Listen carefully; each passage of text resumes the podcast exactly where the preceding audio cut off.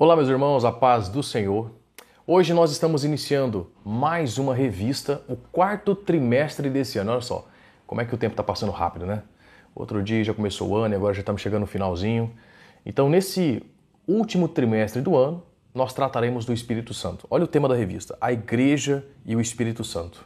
Esse é o tema da revista, com o subtema A necessidade do avivamento promovido pelo Espírito Santo para os dias atuais é um tema da maior relevância e nós trataremos então nesse quarto trimestre sobre o Espírito Santo, a importância do Espírito Santo para a igreja, para o cristão, para o, enfim, aquele que quer um dia alcançar o céu, ok? Então, esse é o tema da nossa revista. Agora, o tema da lição de hoje, que é a lição de número 1. Um. Olha só, a primeira lição, lição inaugural desse quarto trimestre, as raízes do pentecostalismo no Brasil. Essa é a nossa lição que nós trataremos, de, nós trataremos hoje. E antes de nós começarmos aqui, eu quero pedir que você se inscreva no nosso canal, que você curta esse vídeo, que você compartilhe. Então isso vai nos ajudar bastante, ajudar o nosso canal a crescer e para que outras pessoas tenham acesso ao Evangelho através desse canal, amém? Então, e desde antemão já agradeço a sua presença. Fica até o final, que tenho certeza que Deus falará muito com você nessa lição.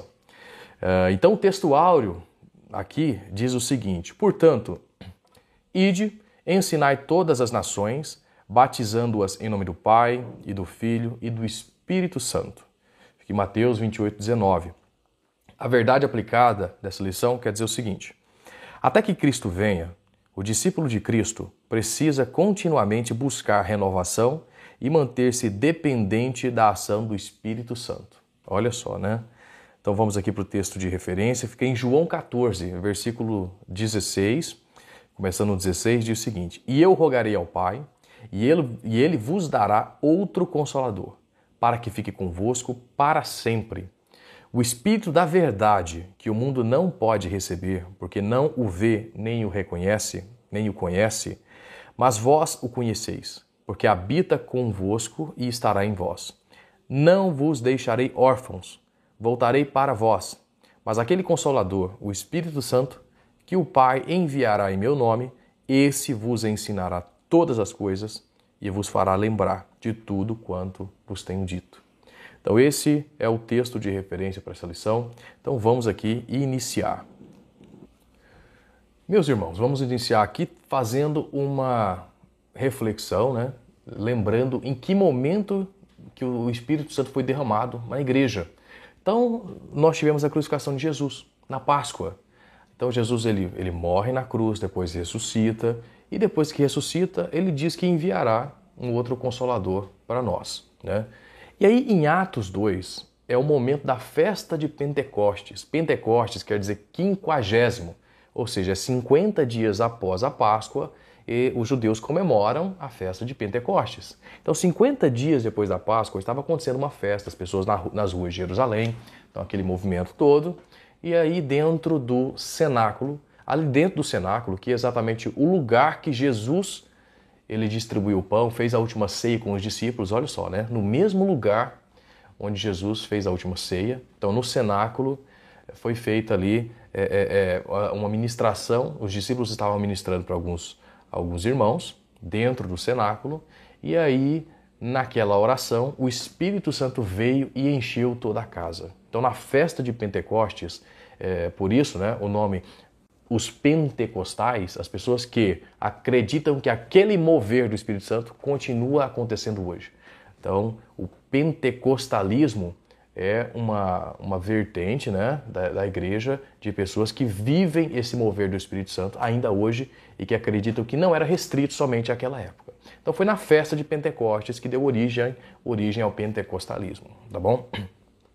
Então Jesus morre na Páscoa, 50 dias depois tem o Pentecostes, tem a ministração ali para alguns é, discípulos, alguns, alguns é, cristãos que estavam ouvindo a ministração e eles receberam o Espírito Santo, a casa toda se encheu do Espírito Santo e aquelas pessoas começaram a falar em línguas estranhas. Então, falando em línguas estranhas, as outras pessoas passaram por ali, viram aquela, aquele mover, né? se assustaram um pouco, se impressionaram bastante. É, então, os irmãos receberam, ali foi um marco, o início de um grande movimento para a igreja, né? de um grande derramar do Espírito Santo para toda a igreja, que começou lá em Atos 2, descrito em Atos 2 uh, na Bíblia, tá bom? Então o Espírito Santo foi derramado naquele lugar, as pessoas se encheram da presença de Deus, mas como que essa mensagem ela chegou até nós? Aqui no Brasil, Trindade, né? Como é que essa mensagem ela veio de lá, Europa, Estados Unidos, veio parar aqui, aqui no Brasil, Trindade, né, que é o local de gravação desse vídeo. Bom, nós temos dois irmãos, né? Dois irmãos, Gunnar Vringen e o Daniel Berger. Esses dois missionários, eles eram suecos e passaram um tempo nos Estados Unidos. Eles viveram um pouco desse avivar do Espírito Santo que estava tendo nos Estados Unidos. Tem até um, um episódio que ficou bastante conhecido que aconteceu lá na rua Azusa, em Los Angeles, na Califórnia, que uma igreja pequena vivenciou um mover espiritual gigantesco. Várias pessoas passaram por ali, várias pessoas foram abençoadas e ficou conhecido por muita gente, né? Ali numa igreja simples, pequena, na rua Azusa, porque assim, às vezes um, lugar pequeno, mas que tem o Espírito Santo, ele, ele, ele alcança muita gente, né? Então, é, é, Gunnar Wingren e Daniel Berg, eles, eles, eles trouxeram essa mensagem aqui para o Brasil. De que forma? Eles receberam um chamado de Deus e eles saíram dos Estados Unidos e vieram para o Brasil. E, e, eles chegaram no Pará, no estado do Pará, lá em Belém, aproximadamente nos anos ali de 1910. Né? Em 1911, eles abrem a primeira igreja Assembleia de Deus aqui no Brasil. E, e eles não se importaram com as dificuldades, porque é, eles tinham a dificuldade da língua, né? não falavam português, e tiveram que lidar com uma realidade completamente diferente. O estado do Pará tinha, claro, eles tiveram que lidar com as doenças, coisas que o homem do campo tem que lidar comumente. Então, é, não só a língua, mas uma realidade completamente diferente. Mas eles, mesmo assim, trouxeram o evangelho, trouxeram a palavra. E em 1911, a primeira igreja Assembleia de Deus, ela surgiu aqui no Brasil. Né?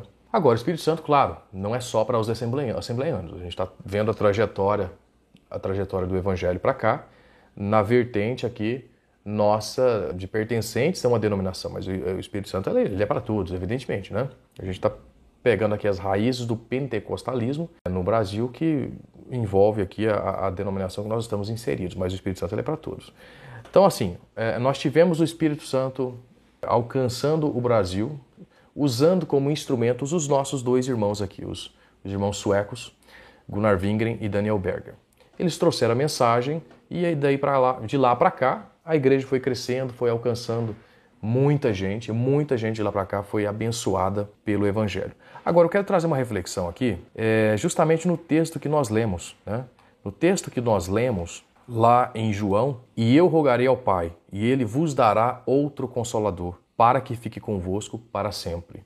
O Espírito Santo ele nos consola, ele é o nosso consolador. Jesus sabe, ele, ele nos alertou que no mundo a gente ia ter aflições, no mundo nós teríamos muitas aflições, nós sofreríamos, mas ele não nos deixaria órfãos, ele não nos deixaria sós. Então ele nos deixou o Espírito Santo como um consolador da nossa alma, do nosso coração, para cuidar de nós. E ele vai ficar é, conosco né, para sempre. É essa promessa aqui, ó. Eu rogarei ao Pai e ele vos dará outro consolador para que fique convosco para sempre.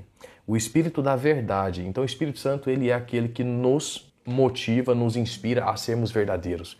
Ele é a própria, própria verdade e nós, como sendo necessariamente temos que ser espelhos né, do nosso Criador, nós também temos que ser cheios de verdade. E esse Espírito Santo é o Espírito da verdade e o, e o, e o mundo não pode receber. Esse Espírito Santo ele é para nós. O mundo, aquele que não é convertido, ele não vai receber o Espírito Santo, mas aquele que busca, aquele que, aquele que vai atrás, aquele que em oração quer desse Espírito Santo, ele vem até nós, ele nos enche, ele nos preenche. Nós temos um vazio gigantesco aqui dentro. E esse vazio ele só, só pode ser preenchido pelo próprio Deus, pelo Espírito Santo de Deus. Ele vem aqui e preenche todo o nosso interior e essa casa, esse nosso interior, se ele não for preenchido pelo Espírito Santo, ele, nós daremos vazão para que outros espíritos habitem em nós. Então o Espírito Santo ele nos consola, ele é a verdade e ele nos preenche. O nosso vazio existencial é preenchido pela presença do nosso Deus. Então ele é o Espírito da verdade, o mundo não conhece, mas nós conhecemos, porque ele mandou esse Espírito Santo para nós. Nós o conhecemos.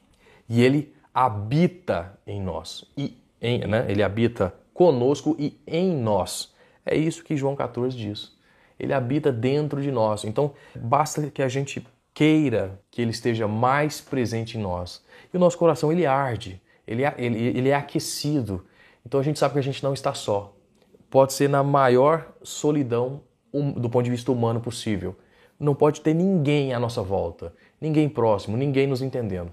Mas aqui dentro vai ter algo que vai nos consolar, vai ter algo que vai cuidar de nós, que é esse Espírito. Então a gente não está só. Mesmo que a gente ache que esteja, a gente não está só.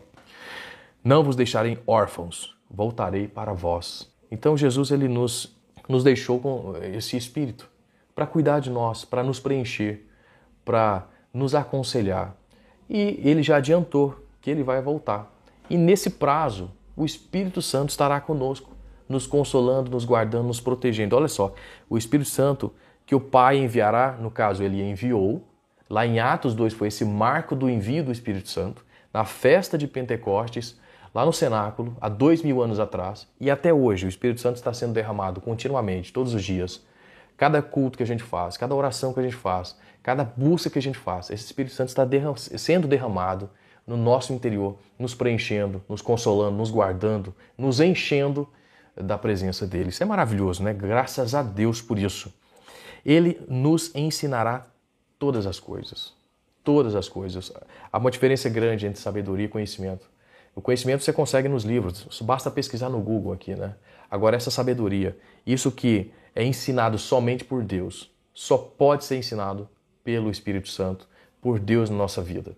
Então, ele aqui nos diz, ó, ele nos ensinará todas as coisas. Essa voz que às vezes nos aconselha, se a gente estiver de coração aberto, ele nos dirá, ele nos ensinará o caminho correto, as decisões corretas. Então a gente sempre tem que pedir orientação por Espírito Santo, pedir para que ele nos guie nas nossas escolhas, nas nossas decisões, porque ele nos ensinará, ele nos ensinará todas as coisas. E esse Espírito, ele veio para nos lembrar de tudo quanto Jesus nos tem dito. Então, tudo que Jesus nos disse, tudo que está aqui na Bíblia, naquele momento oportuno, o Espírito Santo nos lembra dessa palavra dele. O Espírito Santo nos lembra de que Jesus está conosco, de que Deus nos criou, de que o Espírito nos preenche e, e em todo momento Ele está com a gente, cuidando de nós e nos consolando. Então, meu, meus irmãos, esse mesmo Espírito Santo, derramado lá atrás, lá em Pentecostes, Ele está com a gente aqui hoje. Aqui, em Trindade, olha só, isso foi lá em Jerusalém, há dois mil anos atrás. Mas essa mensagem se espalhou por todo o mundo. Os irmãos suecos, eles trouxeram aqui para o Brasil, sendo usados como instrumentos do Espírito Santo, para que eu e você hoje tivéssemos acesso a essa mensagem e, e para que nós pudéssemos saber que Ele está com a gente. Então eu quero terminar essa lição lendo a conclusão desse texto, dizendo o seguinte: o estudo da história deve ir além do conhecimento teórico deve despertar em nós a vontade de sermos cheios do Espírito Santo, para que não sejamos afetados pela indiferença e frieza espiritual, que avançam à medida que se aproxima o fim de todas as coisas. Então, o Espírito Santo, ele não vai nos deixar entrar na frieza espiritual, mesmo que o fim dos tempos esteja próximo e de que o coração de muitos vai esfriar por conta da, das coisas absurda, absurdas que a gente vê, né? Mas o Espírito Santo ele vai nos consolar e vai nos guardar e vai preencher esse nosso interior, amém? Então busque o Espírito Santo, busque a presença do nosso Senhor. Ele estará com você, vai te guardar, vai preencher o seu interior. Às vezes a gente só precisa disso, né? De uma busca mais intensa para que o nosso interior não sinta essa solidão. Então que a gente possa todos os dias ter essa busca intensa pelo Espírito Santo nas nossas vidas. Amém? Que Deus te abençoe. Até a próxima lição.